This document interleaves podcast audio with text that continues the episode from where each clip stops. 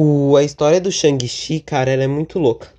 Por causa que lá no, no começo da década de 70, os filmes de, de ação da China estavam bombando. Era o que a galera queria ver. E daí, ali no final de 1972, o Jim Starlin, o Steve Englehart e o C, é, Sax Homer fizeram, fizeram o conceito do, do personagem. É, ele foi concebido ali no final de 1972 e, pra, e aproveitou já o sucesso da série de uma da série televisiva lá da época que se chamava Kung Fu que era estrelada pelo ator David Carradine. E daí muita gente fala, ah, o Shang-Chi é o Bruce Lee da Marvel, mas na verdade ele foi inspirado no David Carradine, depois que eles mudaram ah, os traços, a fisionomia do personagem para ele ficar parecido com o Bruce Lee. E daí em 1973, o personagem fez a sua estreia em Special Marvel Edition, que no número, se eu não me engano, foi no número 13 ou 15. Ou, foi bem no. Foi, acho que foi no número 15, é. Foi na Special Marvel Edition número 15, em dezembro de 1973. É, que era por o Steve Englehart e o Jim Starlin. E as primeiras 14 edições dessa revista já traziam as reedições das histórias dos super-heróis da Marvel.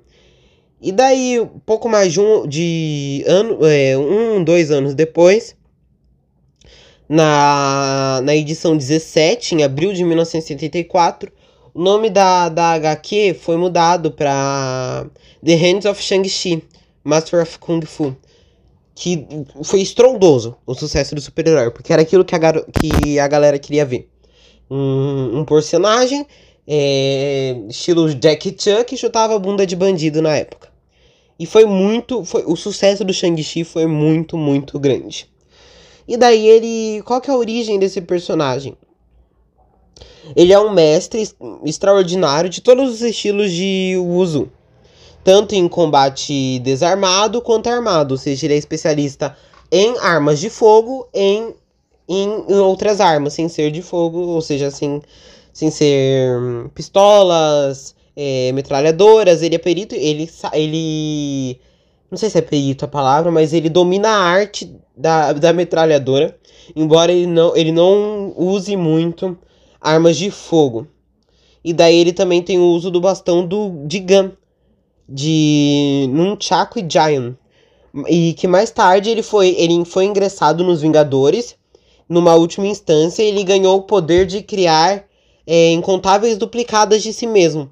Eu acho que o filme ele não vai abordar isso, por causa que eu acho que vai ser uma parada bem mais pé no chão, vai ser um super-herói meio que Batman, sabe? É, sem superpoderes, mas que luta bem, praticamente. É, e daí ele usa essas, essas habilidades dele para combater o mal e em particular Zeng Zu, é originalmente chamado de Fumachu. E a origem e essa é meio que os poderes dele. E quem, tem muita galera que não sabe, mas o pai do Shang-Chi ele é o grande vilão do, dos quadrinhos do Shang-Chi. Ele é. E daí, né, nessas aparições modernas, o pai dele, ele é mencionado como um vilão, só que em termos enigmáticos, usando uma variedade de novos nomes, porque a Marvel não tinha o direito do personagem original, que era o Fu Manchu. E em Vingadores Secretos, da edição 6 a número 10, o escritor Ed Bruckner foi oficialmente, é, oficialmente contornou toda a questão através do enredo em grupo desonesto dos, dos agentes da SHIELD. Que daí eles ressuscitaram uma versão zumbi do Fumachu, que é um antigo feiticeiro chinês que descobriu o segredo da imortalidade.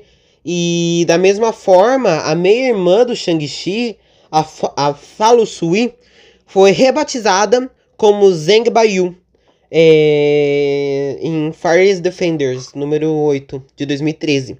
Enquanto muitos personagens não, não tinham. Enquanto a Marvel não tinha direito de muitos personagens. Então o Shang-Chi é meio que uma mistura de personagens licenciados. A história do Shang-Chi é uma mistura de personagens é, licenciados. E daí a série do, do Shang-Chi fez muito sucesso na década de 70 e 80. E daí ele retornou como um, personagem principal na revista em quadrinhos Heroes of Irie em 2007. Ele estrelou uma minissérie de cinco edições, auto-intitulada a partir de julho de 2020, e a série será escrita pelo autor o chinês americano, de o chinês americano, Jane Lu Yang, com a arte do, de Dick Run e Philip Tan.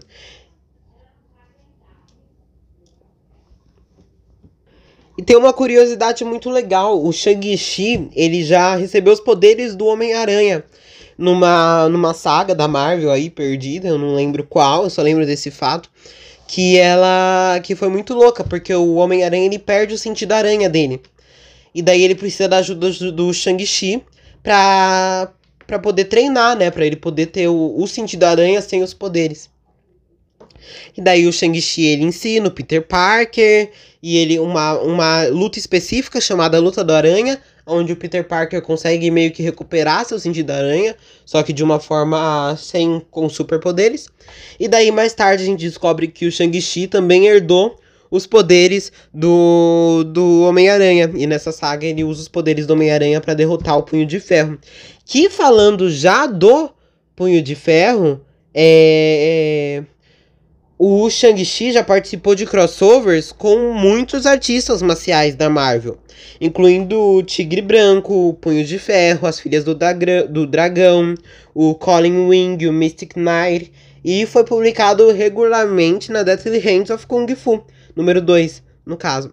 Embora que ele tenha sido criado em uma série com personagens licenciados, o Shang-Chi é um personagem de propriedade da Marvel, e foi firmemente estabelecido como parte do universo Marvel com a participação em vários outros títulos, como Marvel Team Up, Marvel Knights e X-Men.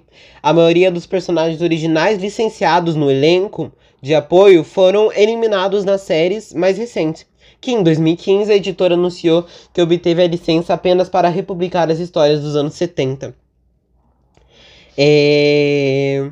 E, te... e, vamos agora pro CM. Vamos sair agora da, da criação do Shang-Chi nos quadrinhos e vamos para o personagem que hoje ganhou o trailer para o seu filme que vai estrear em setembro de 2021, até o momento, né? Não sei se vai sofrer algum adiamento. E para as conexões para Shang-Chi no MCU. É, o, a história, o filme do Shang-Chi provavelmente vai ser uma história isolada, mas o título já faz referência a outro filme da Marvel. Porque o título do filme dele vai ser Shang-Chi, a Lenda dos Dez Anéis. É, os Dez Anéis, se você não lembra, foi, foi a trama de Homem de Ferro 3. É, com o. Ah, esqueci o nome dele, meu Deus, é. Nossa senhora, como que é o nome dele? Isso fugiu da cabeça mas é o vilão do. Do, do, do Homem de Ferro 3, que mais tarde a gente descobre que é só uma farfiasca, aquele vilão, que ele não era ninguém praticamente, que ele fazia um vilão terrorista.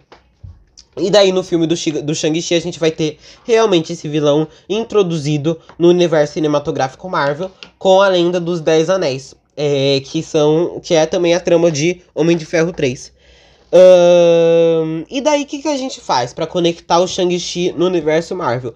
Além da história dele ser isolada, é, tem uma, uma coisa que, se você tá acompanhando Falcão e Soldado Invernal, você já deve ter entendido que existe a Ilha Madripoor, que eles vão lá, vão, vão encontram a Sharon e tal. Não vou entrar em muitos méritos para não dar nenhum spoiler.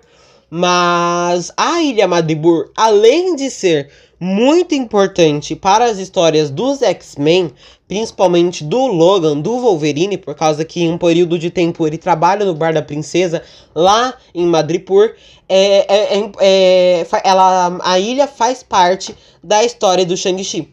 Porque o Shang-Chi, ele em um certo momento, ele ele pega uma particular pin para derrotar meio que um, não lembro se era um dragão, alguma criatura mística para derrotar na ilha que estava adormecida debaixo da ilha de Madripoor. E daí o, o Shang-Chi ele toma a partícula pin, ele fica daquele tamanho gigante, igual do Homem-Formiga, quando a gente viu em Guerra Civil. E daí ele derrota essa criatura. Isso é um fato legal, porque além do filme do Shang-Chi estar sendo, estar sendo introduzido agora no, no CM, agora em setembro, a gente já tem a referência de Madripoor em Falcão e o Soldado Invernal.